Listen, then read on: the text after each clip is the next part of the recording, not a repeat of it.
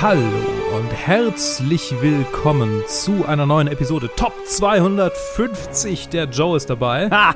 Und ich hab's richtig gesagt. Wir reden heute über American History X. Ein Film von Tony Kay, basierend auf einem Skript von David McKenna mit Edward Norton, Edward Furlong, zwei Edwards, huh?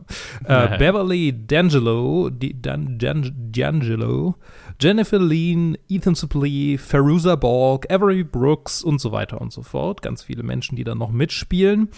Und es geht um einen Neonazi in den USA, in Kalifornien, der nach einer Gewalttat in den Knast kommt und dort reformiert wird. Und wir erleben die Geschichte seiner Reformation, aber auch seines Abdriftens in das rechte Spektrum aus den Augen seines jüngeren Bruders, der ihn sehr äh, als, als Idol hochhält.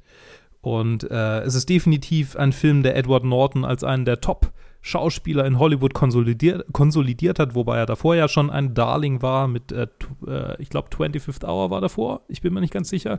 Er wurde auch für einen Oscar nominiert für diesen Film, Mhm. für Best Actor in a Leading Role. Und wir kommen nachher noch zu einer kleinen Kontroverse, die damit zusammenhängt und mit dem Regisseur. Aber zunächst möchte ich dich mal fragen, Joe, wie hat dir der Film gefallen? Hast du ihn schon gesehen davor mal? Äh, Nee, hatte ich davor noch nie gesehen, war einer so von dieser Sorte Filme, ähm, wo ich mir immer gedacht habe, ja, die sollte man mal gesehen haben, aber nie wirklich Bock drauf hatte wegen der Thematik.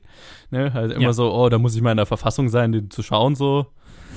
ähm, deswegen jetzt natürlich hat sich das sehr gut angeboten, äh, dass ich jetzt ge gezwungenermaßen ihn schauen musste und ich fand ihn sehr, sehr gut. Ziemlich, ziemlich mächtig in vielen Teilen. Das, das Einzige, was ich interessant fand, so, weil jetzt ihn aus in, im Jahr 2020 anzuschauen, also einerseits, wie aktuell er halt natürlich noch ist, aber damit verbunden, ähm, fand ich, hat er sich dann manchmal schon sehr, wie soll ich das sagen, sehr ja. ah, preachy ist das falsche Wort. Ja, Aber, Nee, aber das ist das richtige Wort. Aus meiner Sicht definitiv. Naja, also er, er- der Film hat, hatte ich das Gefühl, versucht, mir mehr zu erklären, aber dadurch, dass ganz viele Aspekte dieses Films heutzutage so, also es gibt zum Beispiel dieses Beispiel von dieser, äh, es gibt eine, eine so eine Dinner-Szene, ne, wo, wo, wo man sieht, Mhm. wie auch schon er als Kind radikalisiert wurde oder wo die Anfänge waren, wo er mit seinem Vater Als Kind ist übrigens Ja. super witzig. als Teenager, äh, auch gespielt von äh, äh, Edward Norton, nicht sehr äh, überzeugend. Das, war, ah, das ist, ich bin froh, dass wir das heutzutage nicht mehr so wirklich machen, dass wir Schauspieler halt einfach noch als mit Mitte 30 oder so als Teenager verkaufen, sondern casten Ja. halt einfach jemand Jüngeres fertig. Fühlt sich an, fühlt sich an wie diese Drug-PSAs aus den 80ern. Ja, genau, genau, genau so fühlt es sich an. Und das, das meine ich. Das ist, das ist nicht unbedingt preachy, sondern halt so ein bisschen, Mhm. ähm, der, der Film hat das Gefühl, macht eine Pause, um dir was sehr klar zu erklären, eine Message zu erklären. Mhm. Und ähm, diese, diese, d- d- gerade bei, was mir bei dieser Dinner-Szene so ins, ins Gedächtnis kam, war halt einfach die, die Sachen, die der Vater da so sagt, hat man ja heutzutage eins zu eins immer noch Leute in der Politik, die sowas von sich geben oder in, Ja. in, in, in, in den Medien. Das sind, das sind Talking Points, das sind äh, äh, äh, äh, Sichtweisen, die ja eins zu eins heute einfach immer noch genauso gesagt werden. Und ich glaube, dadurch, dass es bei uns heute gerade in der, in der aktuellen Zeit so in der Öffentlichkeit passiert, hat sich fast, also war es ein bisschen, hat sich sehr offensichtlich angefühlt in dem Film. Das wäre jetzt interessant zu, zu wissen, äh, den Film in, in, in der Zeit zu sehen. Ne? 1998 war ich fünf, da habe ich, äh, erinnere ich mich nicht dran, wie sehr ähm, rechtsextremes Gedankengut da in der Öffentlichkeit war, aber ähm, so gefühlt war so mein Gedanke, wahrscheinlich war es einfach was, was so nicht allgemein bekannt war und allgemein gleich offen ersichtlich war, dass der Film sich so viel Mühe gibt, das dir so, so sehr zu erklären, so genau zu zeigen, so was, was sind die Nuancen in bestimmten Aussagen, die schon auf rechtsextremes Gedankengut hindeuten, ne? Oder wie, wie äh, schaffen es Rechtsextreme normal zu klingen und ihre Aussagen zu, zu beschönigen oder zu verpacken auf eine Art und Weise, was, was die Aussagen rational klingen lässt und so weiter. Da, da, da, da nimmt, da, ist der Film fast schon manchmal sehr, ja, wie, wie du gesagt hast, wie so ein, wie so ein PSA, so PSA-mäßig. Das, das ist sehr, das war sehr lustig aus heutiger Sicht, das zu sehen. Aber macht den Film generell nicht weniger mächtig und weniger effektiv. Die äh, Edward Furlongs äh, Arc über den gesamten Film ist schon, finde ich, sehr intelligent geschrieben und äh, auch wahnsinnig gut gespielt. Und habe ich mir so gedacht, okay, schade eigentlich, dass wir von ihm nicht so viel als Schauspieler gesehen haben. Kommen wir nachher noch dazu. Ja, genau. es gibt ja auch Gründe. Ähm, und Edward Norton ist natürlich großartig, aber äh, wie, du hattest ihn schon mal gesehen, denke ich, ne? Ja, ich hatte den Film für die Liste damals angeguckt, beziehungsweise gar nicht für die Liste, sondern ähm, ich habe, bevor ich die Top 250 angefangen habe durchzugucken, so eine andere irgendwie von so einem Blogger, ich glaube, das habe ich schon mal erwähnt, äh, von so einem Blogger, der, der halt so seine Lieblingsfilme aufgelistet hat. Mhm. Äh, das war so das erste Google-Ergebnis bei Filme, die man gesehen haben muss. Und da habe ich mir die halt angeguckt und da war er, also ich habe die einfach von A bis Z quasi angefangen zu gucken, weil die halt äh, ähm, alphabetisch sortiert waren. Entsprechend kam ich bis zu American History X und dann fand ich ihn so geil, also geil ist also so so kompetent und so so mitreißend, mhm. dass ich ihn dann noch mal für die Top 250 angeguckt habe und dann irgendwann auch nochmal. Und das letzte, und jetzt das vierte Mal quasi. Also ich habe den Film jetzt viermal, glaube ich, gesehen. Ja. Bin mir relativ sicher. Krass. Drei oder viermal. Und ich muss sagen, ähm, äh, ich habe eine, eine sehr lange persönliche Wandlung durchlaufen in, in meiner Beziehung zu diesem Film. Ha.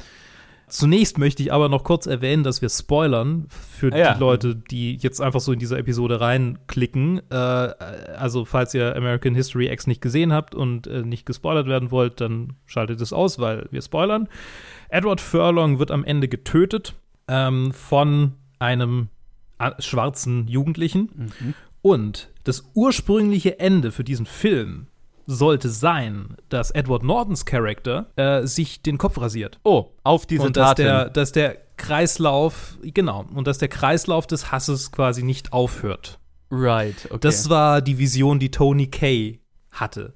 Und Tony Kay hatte auch eine Vision, dass Edward Nortons Charakter bei weitem nicht so einen positiven äh, Opfer der Umstände Touch mhm, mhm, bekommt. Und derjenige, der dafür verantwortlich ist, dass das so ist, wie es ist, ist tatsächlich Edward Norton.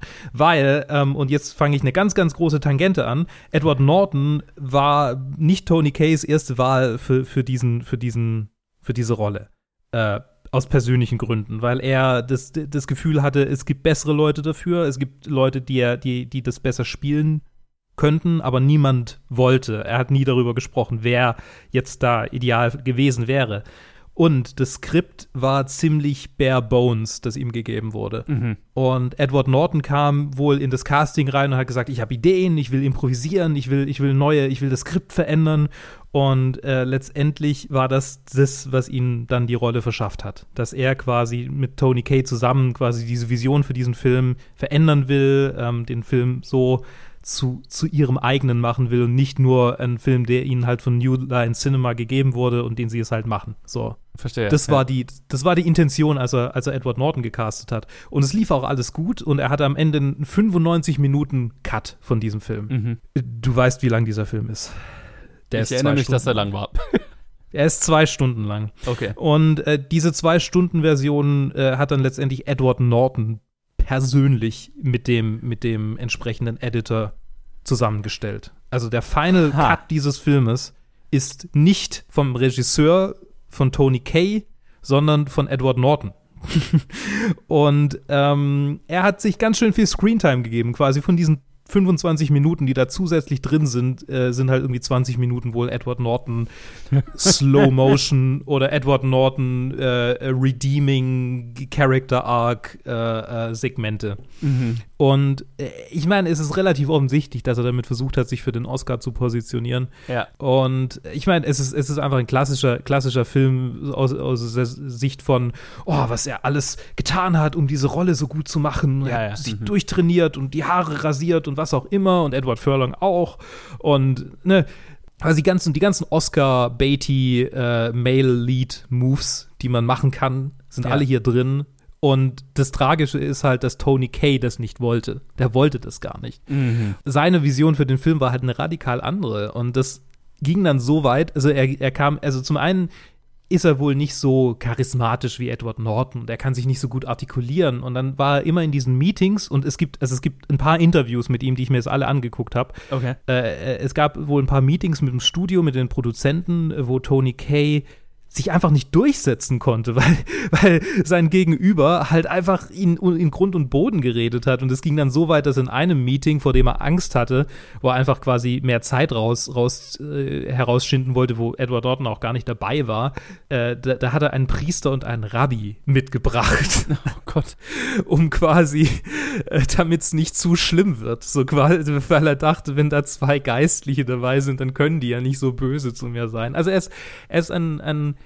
ein Künstler, definitiv. Er ist auch ein bisschen weird. Also die Interviews sind sehr, sehr komisch und, und er war auch mental wirklich an, einer, an einem üblen, üblen Punkt. Mhm. Es, man, muss sich, man muss sich vorstellen, davor hat er nur Werbefilme und Musikvideos gemacht. Das war sein Und auch erster. danach ja nicht mehr so viel anderes. Ja, ich meine, danach war er halt in einer tiefen Krise erstmal Ja. und Hollywood hat ihn weggeworfen, weil mit diesem Studio, also ne, de, nachdem, also er, wir kommen gleich dazu, was er denn mit dem Studio gemacht hat. Aber ja, also das, der Film hat seiner Karriere mehr geschadet, als sie tatsächlich gekickstartet. Das Mhm. kann man schon so sagen. Ähm, auf jeden Fall war es ein, ein, ein Kampf, ähm, ja, gegen, gegen Windmühlen am Ende. äh, äh, ähm, war sein, sein, sein erster Langfilm nicht mehr in seiner Hand. Übrigens 45 zu, zu dieser Zeit, also bei Weitem kein junger Mann. Ja, ja. Und dann wollte er, dass sein Name entfernt wird. Dass sein Name nicht mehr, er wollte den, den zu dieser Zeit irgendwie klassisch verwendeten äh, Stand-in-Namen verwenden. Ich weiß nicht mehr, ich glaube, Ralph Coates war's. Kann's Ja, irgendwie sowas in die Richtung, ja, ja. Ja, ähm, er, er wollte quasi seinen, seinen Namen, dass, dass nicht bekannt ist, dass er das war oder dass halt zumindest sein Name da nicht draufsteht. Das hat ihm New Line Cinema verwehrt. Und dann hat er verlangt, dass sie ein Humpty Dumpty draus machen. Also, dass sie Humpty Dumpty als, als Regisseur hinschreiben. Auch das wurde ihm verwehrt. Und dann hat er sie verklagt für 275 Millionen Dollar Holy shit. ähm, hat er einen Lawsuit äh, gestartet, der ihn auch ganz schön viel persönlich ganz schön viel Geld gekostet hat, natürlich nirgendwo hinging. Ihm wurde nicht Recht gegeben, nichts zugesprochen. Er hat lang vor sich hingedümpelt, hat Dokumentation, hat eine Dokumentation äh, gemacht, die irgendwie 16 Jahre lang äh, vor sich hin produziert wurde, Oh bis sie dann irgendwann rauskam. Er hat auch wohl angeblich eine Doku gemacht über äh, ähm, die, das Making-of von American History X. Sie heißt Humpty Dumpty. Angeblich hat er sie auch 2017 fertig gekriegt, aber sie lief nirgends. Er hat nur mal 2007 Ausschnitte davon aus irgend so, auf irgendeinem Las Vegas Filmfestival gezeigt. okay. Ja, also er ist ziemlich, ziemlich, äh, ja, abgeschmiert, könnte man sagen, ähm, nach, nach American History X. Und nachdem ich das alles so gelesen habe, dachte ich, entgegen dem, wie ich vorher dachte, ist es, also es war so ein kompletter 180-Grad-Turn, wie ich davor diesen Film gesehen habe, weil davor dachte ich, habe ich das aus der Schauspielersicht gesehen und gedacht, was für ein geiler Film, wie gut Edward Norton noch spielt und er spielt auch gut. Ja. Aber es stellt sich raus, er war schon ein bisschen Arsch und, und hat im echten Leben ganz schön viele Hebel in Gang gesetzt, um Kontrolle über diesen Film zu kriegen und hat äh, den, den, den Regisseur ganz schön gefickt, äh, um es mit dessen eigenen Worten zu sagen. Ja. I've, I've been, äh, in einem Interview sagt er, also er ist ja aus London, äh, I've been royally fucked. Ja, ich meine, Edward Norton ist ja tatsächlich, also wahrscheinlich dann, ist, die Geschichte um diesen Film kannte ich nicht, aber das wird der Grund sein, mit ein Grund sein, warum Edward Norton tatsächlich so einen Ruf hat, ja, ähm, Ja, ganz gerne Das mal Projekte wurde mir jetzt auch klar. Davor, davor, war, davor wusste ich nicht, woher das kommt, aber jetzt habe ich so eine ungefähre Ahnung. Ja, genau.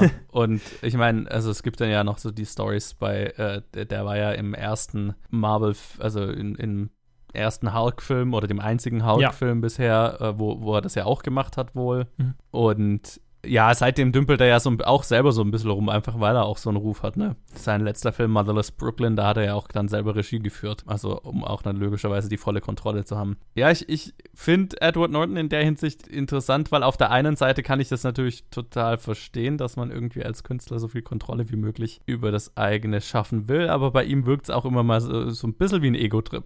Also, äh, da verfließt die Grenze da irgendwo zwischen künstlerischem künstlerischer Begeisterung und dem Wunsch nach künstlerischer Freiheit und ähm, dem Wunsch, selber sich im besten Licht darstellen zu können. Und es ist interessant, weil er ist, er ist ein wahnsinnig guter Schauspieler. Und Ja. auch in dem Film ist er wahnsinnig gut. Absolut. Aber jetzt, wo du mir das alles erzählt hast, würde ich wahnsinnig gerne die Tony Kay-Version sehen, weil ich meine, gut, das ist jetzt natürlich alles nur spekuliert, aber vielleicht ist ja dieses äh, PSA-mäßige dann äh, was, was äh, er mit reingebracht hat, was äh, Edward Norton da im Nachhinein mehr mit reingebracht hat. Weil das sind ja eher die äh, äh, redeemenderen Szenen, ne? Also gerade wie diese Szene da mit seinem Vater als Teenager und so. Also ich weiß nicht, ich glaube, die Szenen haben sie, äh, also wurden schon auch von, von, von ihm gedreht. Mit Sicherheit, Äh, ja, ja, klar. Ja. Aber, aber, also sein Cut war halt einfach. Ich, ich kann mir das gut vorstellen. Du brauchst ja auch diesen, diesen, diesen Moment, um deinen Charakter, also um den, den Charakter. Ich meine, ein Charakter, der gezeigt wird, wie er jemand tatsächlich curbstompt. Ja, Also oh, Alter. den Oberkiefer in den Asphalt rein, rein tritt. ja. An diesem Punkt musst du schon ganz schön viele Hebel in Bewegung setzen, damit dein Charakter hinterher sympathisch wirkt. Und Ja. selbst dann wird es einen Haufen Leute geben, die das durchschauen und sagen, ja, ich meine, so, so traurig das es ist, dass sein Bruder getötet wurde, aber ich meine, er hat jemanden ja. den Oberkiefer zertreten. Also und den Kopf. Also er hat jemanden Alter. wirklich auf eine unglaublich brutale Art und Weise getötet und davor hat er, hat er mindestens einen anderen erschossen. Ja. Also, keine Ahnung. Ich glaube auch Ähm, nicht, dass es dem Film zu 100% gelingt. Ich glaube, was ihm, was ihm daran gelingt, also jetzt, was ihm, jetzt, wenn ich mich jetzt an meinem Film, das ist ja für jeden anders, wie redeemable Edward Nortons Charakter am Ende wirkt, das ist, glaube ich, ein sehr persönliches Empfinden, aber es hat, das, was daran für mich funktioniert hat, war, weil Edward Norton so ein verdammt charmanter Schauspieler sein kann. Ne? Also Mhm. die, die, äh, die Art und Weise, wie er sich dann gibt und äh, als er wieder aus dem Knast raus ist und versucht, äh, äh, nicht mehr Teil dieser Szene zu sein und so weiter. Das hat für mich weitaus mehr funktioniert als jetzt die Szene mit dem, mit dem Vater und so, ne? Mhm. Also, ähm, die, die haben jetzt, die, die haben mich eher, also die haben nicht dafür für eine, für eine Redeeming, für ein Redeemen seines Charakters in meinen Augen, äh, äh, äh, waren die nicht von Vorteil. Ähm, Mhm. sondern waren eher die, die Aspekte des Films, die ihn dann ähm, ein bisschen weniger gut gemacht haben für mich. Ähm, was was Hm. eben für mich funktioniert hat. Warum ich dem Film bis zu einem gewissen Grad diese Redeeming Storyline abgekauft habe, war, glaube ich, jetzt so im Nachhinein einzig und allein auf, auf Edward Nortons Schauspieltalent zurückzuführen tatsächlich. Und natürlich die Beziehung zu, zu seinem Bruder, zu äh, Edward Furlongs Charakter und dessen Schauspieltalent, ne? Ähm, Ja. Und äh, die Beziehung und die, die, die, der ehrlich wirkende Versuch, ähm, ihn den, den eigenen Bruder da zu retten daraus, aus diesem Milieu, ähm, das ist, glaube ich, was ihn mehr redeemt als alles andere. Und das ist schade, weil er hätte es, also ich meine, er hätte es nicht machen müssen. Ja. So. Das, das ist ja quasi das, was dann dabei rauskommt. Ne? Es, es war gar nicht notwendig. Es Und, war ja, es, ein es ist dummer halt, Move. Ja, ja, genau. Und das ist äh, definitiv äh, äh, äh, was, was, was so ähm, Oscar-Bait schreit, quasi, ne? Ja. Ähm, was so den, den klassischen äh, Academy-Wahlberechtigten dann äh, quasi das Gefühl gibt, ah, am Ende ist ja alles gut und äh, der Rassismus ist besiegt und ähm, wir, wir können ja alle Freunde sein. Ja, das, das ist ja di- dieses, diese Form von viel gut Inspirationsgeschichte, äh, gerade zu der Zeit, als dieser Film rauskam natürlich, ähm, ist ja ist ja die Hochzeit, in der diese diese Oscar-Formel entwickelt wurde. Ne? Gerade äh, von von Harvey äh, und Bob Weinstein allen voran gefördert quasi, so das, das Oscar-Rennen als tatsächliche Wahlkampagne sozusagen. Ähm, und mit Filmen, die explizit darauf ausgelegt sind und so weiter. Das ist ja was, was zumindest in der Form, wie wir es heute kennen, aus den 90ern stammt. Es, ich, vielleicht vielleicht liegt es jetzt an, an der aktuellen Zeit, aber ich finde es auch grundsätzlich unsympathisch, das mir als Wahl äh, vorzustellen, als Wahlkampf. Äh, Ist es auch, finde ich. Aber Ja. es, es ist tatsächlich was, was, was in den 90ern so von, von den Weinsteins äh, ent, entwickelt wurde, quasi, dass die dann angefangen haben, Veranstaltungen zu machen, wo sie die Stars ihrer Filme mit den mit, der, mit den Wählern, mit den Academy-Wählern zusammengebracht haben. In teuren Veranstaltungen ähm, und äh, quasi so, ja, so, so, Wahlkampfveranstaltungen halt gemacht haben, so, wo die Academy-Wähler quasi umgarnt wurden mit äh, äh, kostenlosem Alkohol und, und, und Essen und so weiter und dann äh, die Nähe zu den Stars spüren durften. Und das ist die, die, dieser ganze Aspekt und das auch ein, so ein, so ein äh, der Versuch, einen Oscar zu kriegen, einige Millionen kosten kann, weil man diesen, weil man diesen ganzen Wahlkampf betreiben muss, ist was, was dann am, irgendwann alle gemacht haben, weil die Weinsteins gema das gemacht haben und die ganzen Oscars abgeräumt haben. Ne? Also die, die ja. Weinsteins haben quasi Hollywood in diesen Zirkel gezwungen, in dem es jetzt auch heute dann noch drin ist. Ne? Ähm, was witzig ist, weil die Republikaner äh, diejenigen waren, die in der Reagan und, und, und äh, nee, sogar in der Nixon-Ära schon angefangen haben, äh, die, die äh, Nick Packs und Super Packs mhm. Aufzubauen. Also quasi das Konstrukt, das jetzt äh, Donald Trump äh, verdammt hatte 2016, aber gleichzeitig derjenige war, der am meisten darauf, davon profitiert hat. Ja. ja. also, ja. Äh, ja. Effi. Wir lernen daraus immer, wenn äh, zu viel Geld in, in Wahlkämpfen äh, Einfluss hat, dann wird es iffy.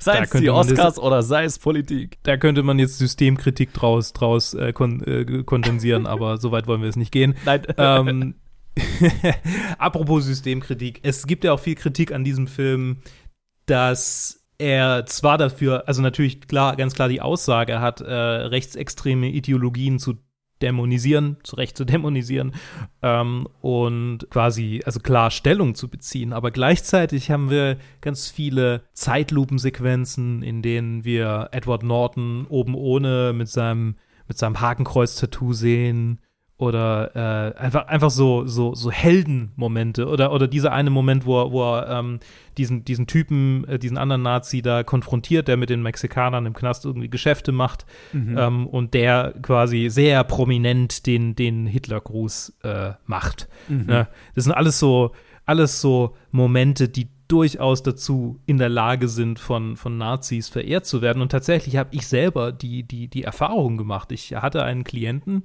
der mittlerweile leider verstorben ist, ähm, oder ja, also der leider verstorben ist, äh, der Nazi war, der auch ein Hakenkreuz und ein SS-Tattoo hatte, also der wirklich voll, voll Nazi war. Und ähm, der hatte American History X in seiner DVD-Sammlung. Der hatte eine relativ große DVD-Sammlung. Da war der Film drin und ich habe ihn gefragt, wie er, wie er dazu steht, weil er doch eigentlich daran glaubt und hat er gemeint, hä, aber das, der ist doch voll auf meiner Linie, weil der Schwarze erschießt doch den Jungen am Ende, ne? Der hatte doch die ganze Zeit recht. Aha. Und also es gibt eine ganz klare Art und Weise, diesen Film zu lesen. Ja. Mhm. Und quasi komplett zu ignorieren, was er sagen will. Ja.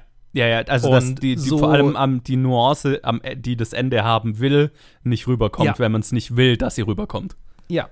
Und die Frage ist, ob, wenn Tony Kay seine Vision des Filmes durchgezogen hätte, ob das dann nicht besser funktioniert hätte. Interessante Frage. Kann man natürlich nie 100% beantworten, weil wir die Version nicht kennen. Aber was ich mir gerade gedacht ja. habe, so auf deine Beschreibung hin, dass er danach ja, äh, dass es damit geendet hätte, dass Edward Norton sich wieder den Kopf rasiert und quasi wieder drin ist, das hätte ja fast noch viel mehr so gelesen werden können. Ah, jetzt hat er endlich erkannt, wie bedroht die weiße Rasse ist und jetzt tritt, ich mein, er, tritt er der Bruderschaft wieder bei. So kannte man. Aber ich habe auch, ja. ich, ich habe auch, ich habe auch irgendwie einen Auszug aus einem Interview gelesen, wo er meinte, dass die Curbstomp-Szene nochmal noch mal ein, einge, einge, eingeblendet wird, um uns quasi zu zeigen, dass dieser Charakter böse ist. Mhm, mhm. Entschuldigung. Dass wir, ja. dass wir diesen Charakter klar als böse lesen müssen. Ja, es ist, es ist interessant. Das, das, das ist ja ein Problem, das viele Filme haben. Oder äh, jeder Film, der versucht, auf eine einigermaßen realistische Weise Böses oder verbrecherisches oder Verhalten zu zeigen und das, eine Geschichte in diesem Milieu zu erzählen, ohne sie, ohne äh, ähm, das zu glorifizieren. Ich meine, ähm, bei Mafia-Filmen hast du das Problem immer, ne, wo so die Godfather-Filme äh, definitiv gefährlich mhm. nah dran sind, das zu glorifizieren und was ja. mit Sicherheit auch eine Stärke dieser Filme ist, was sie so anziehend macht, ne? Oder Wolf of Wall Street, der ähm, eine klare Anti-Haltung gegen diese, äh, äh diese Art der äh, Geschäfte hat, aber ähm, gerade als der Film rauskam, ich schon sehr angepisst davon war, wie sehr die, der Exzess, den der Film zeigt, gefeiert wurde, auch vom Publikum ja. so, ne? Ähm, ne. Ich meine, es wird genug MLM-Leute geben, die das hart abfeiern. Ja, mit, äh, mit dieses Image. Und, und also für sich aufgreifen auch.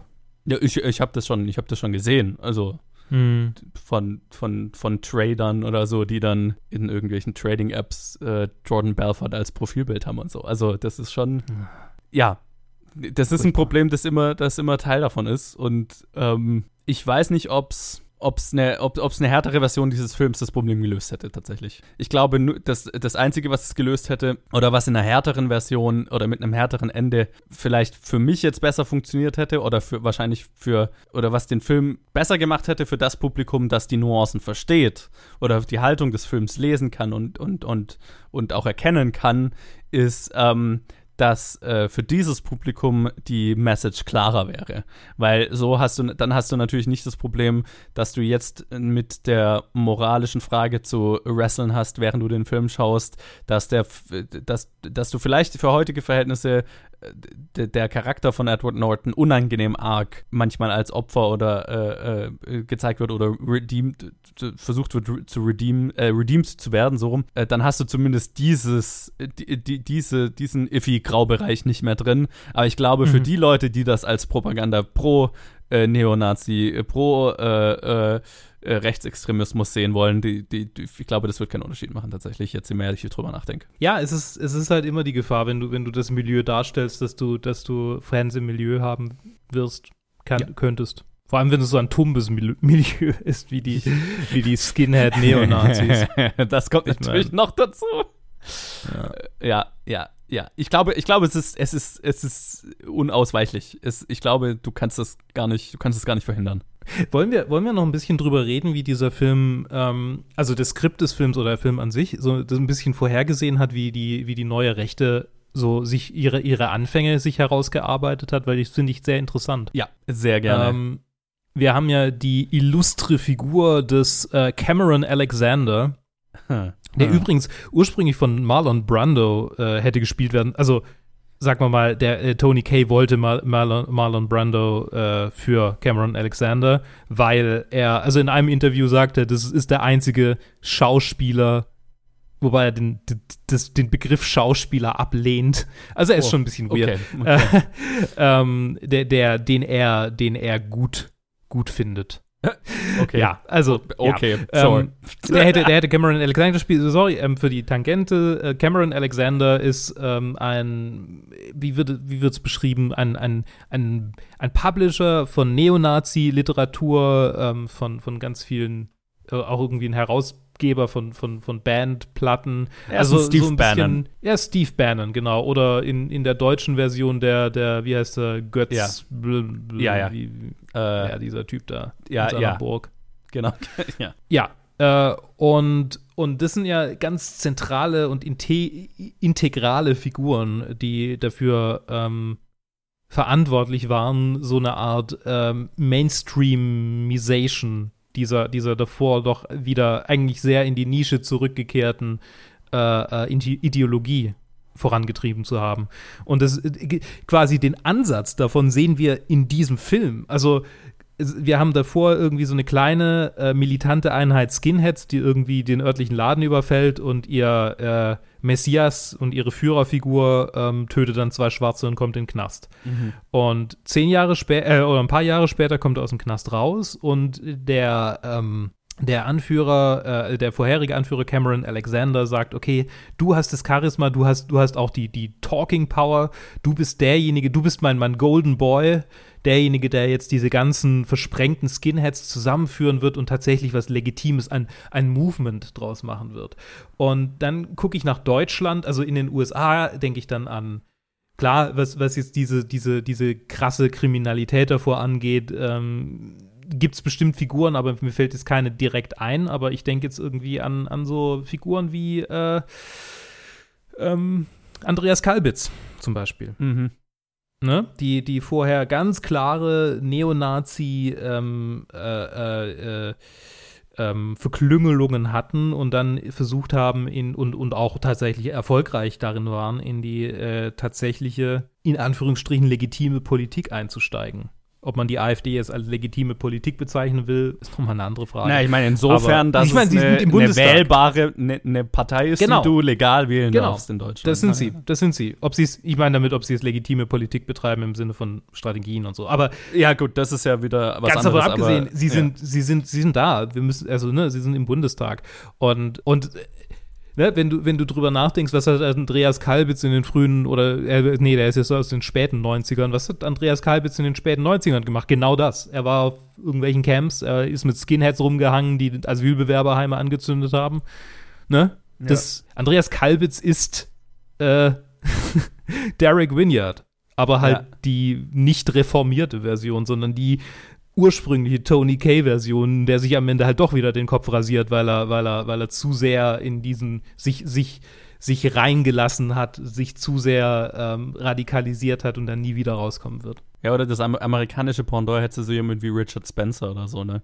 Der quasi ja, so der, ich, der, ich, ich wobei bin jetzt davor zurückgeschreckt, Richard Spencer zu verwenden, weil der ist ein bisschen zu slick, ein bisschen Zu- zu, also der- der, ja, hatte der- nicht so eine 90er Jahre Neonazi-Vergangenheit, weil er halt Ja. einfach so jung ist und, und also Ne, der, der, ist die, war schon- der ist die 20. Jahrhundert-Version davon, so, weißt du? Genau, Oder, genau. Äh, die die äh, äh, 2000er-Version, so rum. ja, ja. Die, die, die Millennial-Version von, von, von diesem Charakter. Definitiv. ne? Nicht mehr, Definitiv. nicht mehr äh, äh, äh, offen gewalttätig, sondern was fast, was es viel gefährlicher fast noch macht, so, ne? Ja. Nee, er lehnt es ja ab. So, Ja. er, er wurde ins Gesicht geschlagen und ich hat fast geweint. Also das, Ja. ne, das ist ja das, ist das absolute Gegenteil davon. Ja. Derek Winyard hätte niemals, also ich meine, die ursprüngliche Variante von Derek Winyard hätte, hätte nicht geweint, oder Andreas Kalbitz, der seinen Kollegen Mills Risse verpasst. Mhm. Ne? Das, das ist nochmal eine ganz andere Kategorie, was Gewaltbereitschaft angeht. Und da, wie du gesagt hast, so dadurch, dass nicht mal mehr das, also das war ja das, was ihm letztendlich das Genick gebrochen hat. Ja. Und dass nicht mal mehr das da ist, das macht ihn noch legitimer und damit noch gefährlicher, weil es noch einfacher äh, ist, äh, seine, seine furchtbaren Ideologien zu streuen.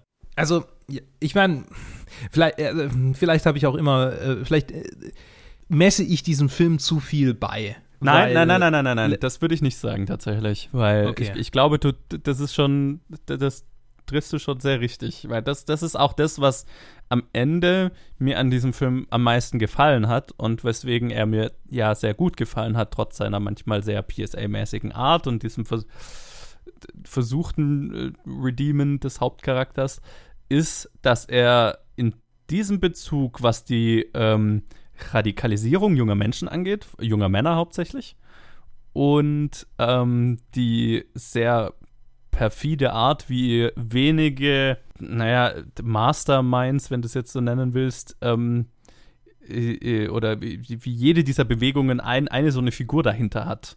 Oder, oder dasselbe, demselben Muster folgt und äh, es schafft, so eine extreme Ideologie äh, äh, alltagstauglich zu machen, äh, gesellschaftstauglich zu machen.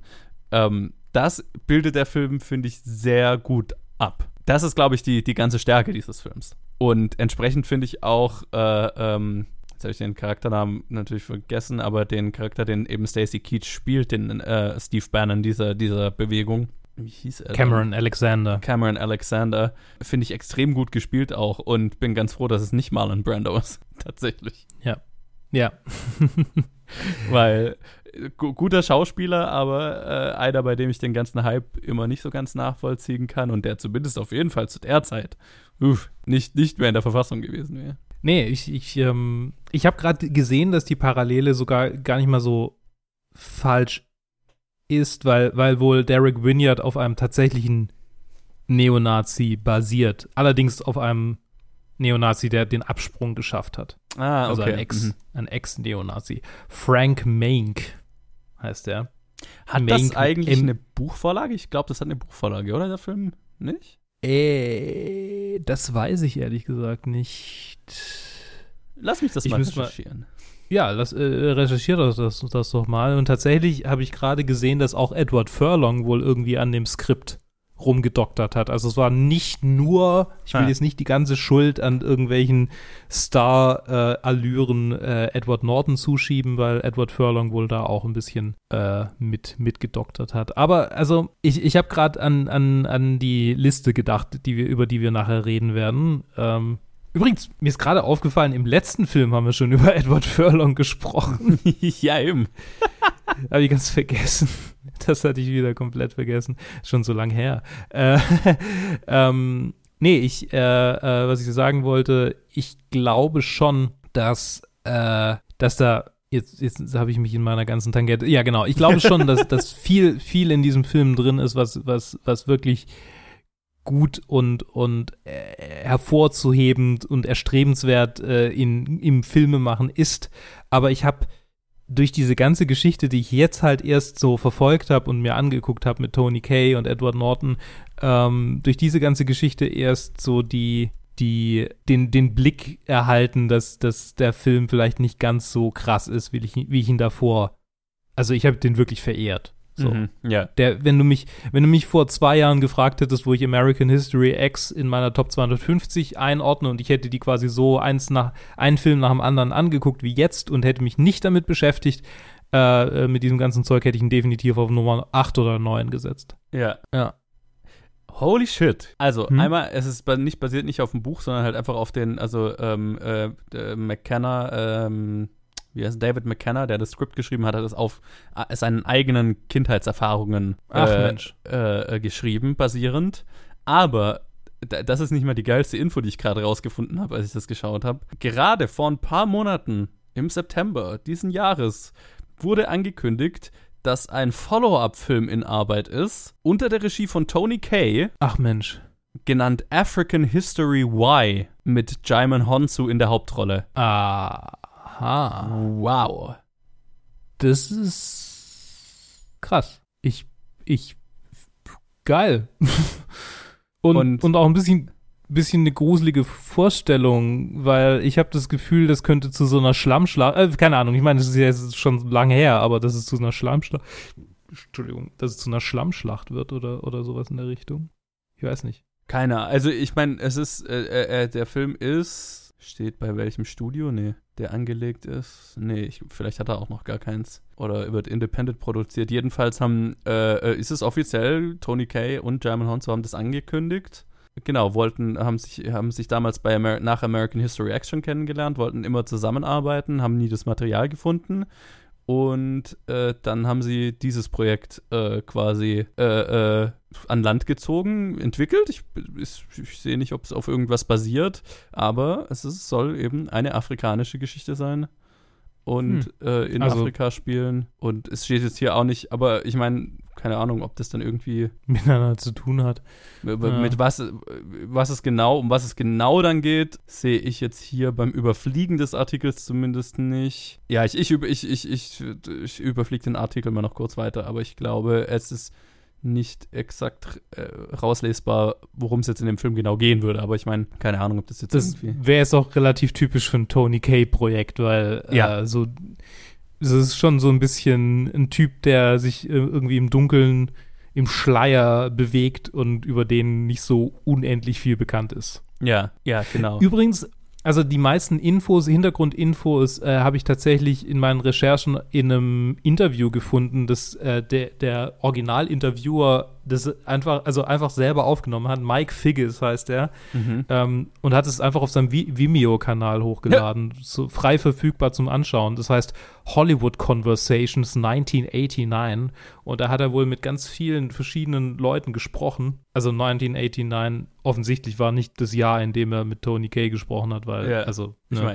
meine, ähm, genau, und äh, also er hat mit verschiedenen, mit verschiedenen Leuten gesprochen. Es gibt auch ein Interview mit Mike DeLuca, mit dem Produzenten. Das leider habe ich, habe ich das nicht, habe ich, bin ich da nicht, aber er hat auch Jodie Foster interviewt Mhm. und, und Eva Green und, und hier äh, Mel Gibson. Also er hat ganz viele Leute interviewt und das alles einfach komplett auf seinem Vimeo-Kanal hochgeladen. Sehr interessant. faszinierend. Kann ich nur, kann ich nur empfehlen. Ähm, Ich, ich, ähm, also weil, weil ich es auch, weil auch äh, toll, toll finde, wie er das halt einfach so zur Verfügung stellt, würde ich tatsächlich den, den, den Link unten in die Beschreibung reinpacken. Das ist, also für die Leute, die es interessiert, das ist definitiv äh, einfach auch um zu sehen, wie es Tony Kay zu dieser Zeit ging, weil Ja. der, der ist wirklich in a bad place.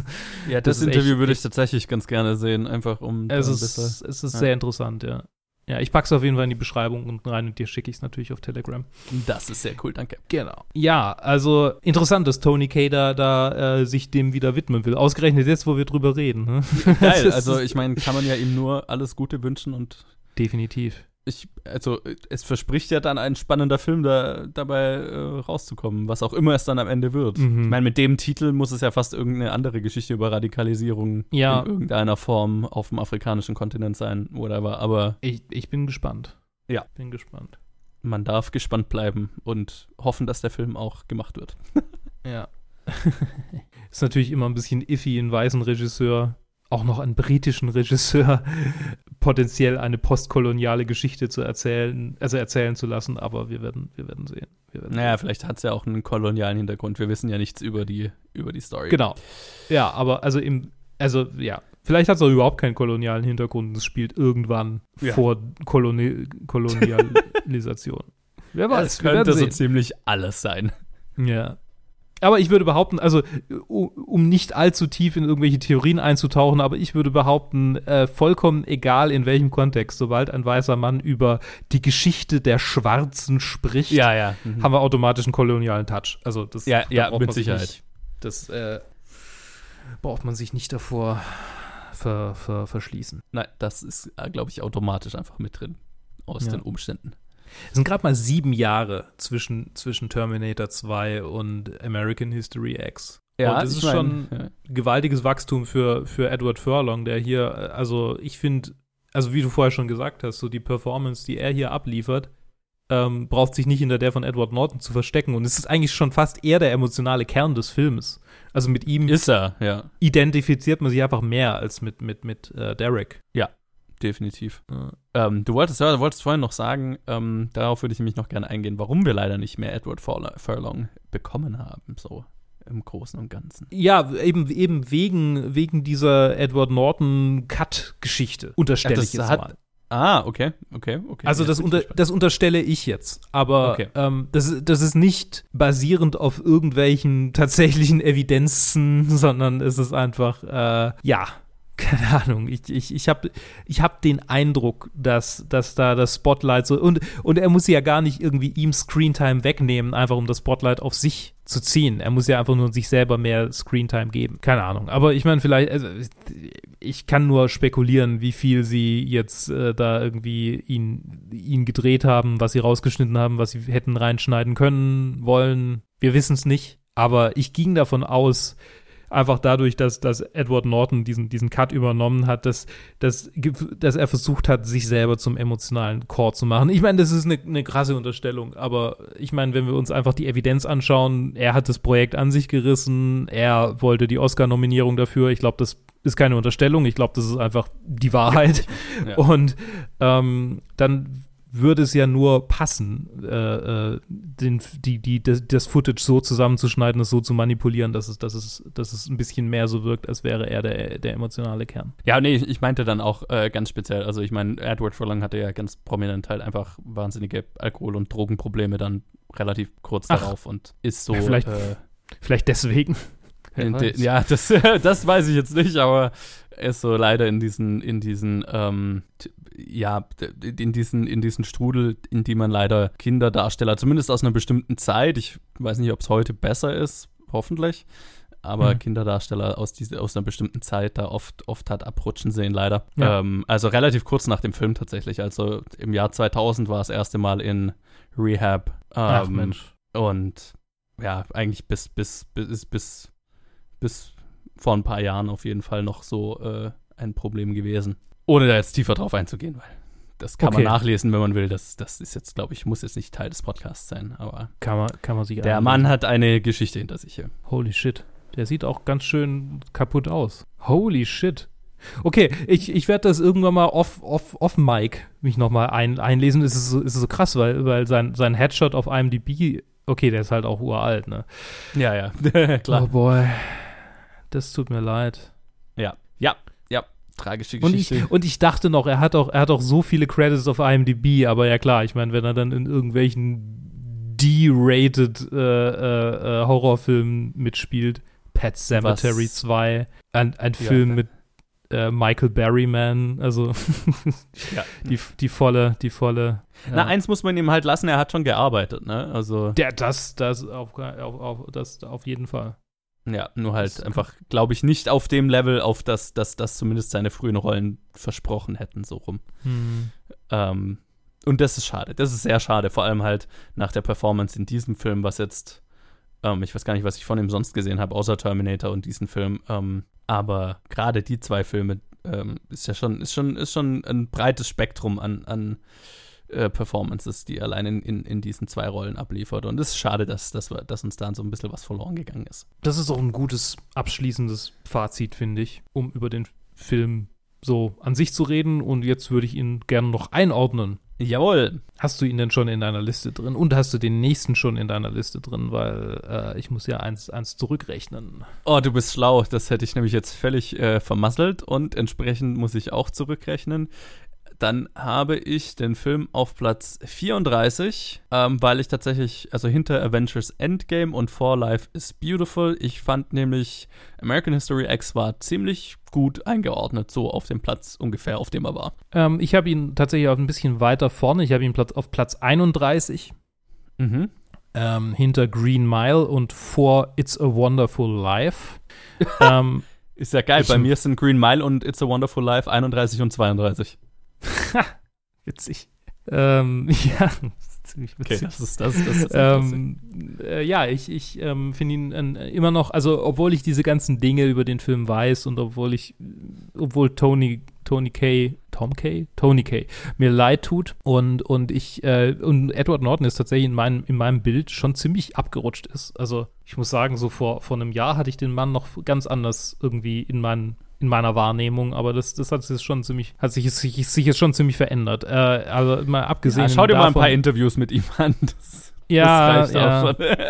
Ich glaube, ich, glaub, ich habe immer nur seine Rollen gesehen und nicht die Person. Ja, also er, er ist trotzdem aber noch irgendwie ein Film, den ich, den ich gut finde und, und der trotz der Schwächen, die wir jetzt äh, sicherlich lange angesprochen und, und äh, darüber geredet haben, ähm, zeigt er ja trotzdem ein, ein, eine gute Abbildung davon, wie es einem, wie die Radikalisierung eines Neonazis vonstatten geht und vor allem, wie der Ausstieg daraus mit seinen mit Tücken verbunden sein kann. Wobei, eigentlich sehen wir gar nicht so richtig die Tücken des Ausstiegs, ne? Also, äh, ja.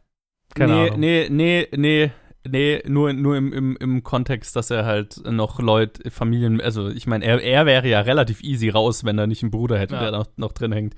Mal ähm, abgesehen von Prison Rape, aber Ähm, ja, gut, ja, das auch. Nee, also ich finde halt, was der Film auf jeden Fall äh, sehr, sehr richtig macht und sehr, äh, sehr schlau darin ist, ist halt einfach die, die perfide Art, mit der so eine Radikalisierung Stück für Stück stattfindet und Ja. wie ähm, radikales Gedankengut salonfähig gemacht werden kann, gesellschaftsfähig gemacht werden kann und verbreitet werden kann. Da, dahingehend ist der Film, finde ich, sehr gut. Also ich, ich äh, bei, all, bei all den Schwächen, die wir angesprochen haben, finde ich ihn auch äh, einen sehr gelungenen Film, einen sehenswerten Film, einen Film, den man gesehen haben sollte, denke ich. Aber halt Kontext ist nicht schlecht, wenn man ihn hat. ja. Also das so hat mir jetzt auch geholfen tatsächlich. Äh, gern geschehen. Ich glaube, so viel Recherche habe ich noch nie für Top 250 betrieben. Aber, Hätte aber ich- gut. Hätte ich so nicht besser sagen können, das Fazit. Schließe ich mich vollumfänglich an. Ich bedanke mich fürs Dabeisein.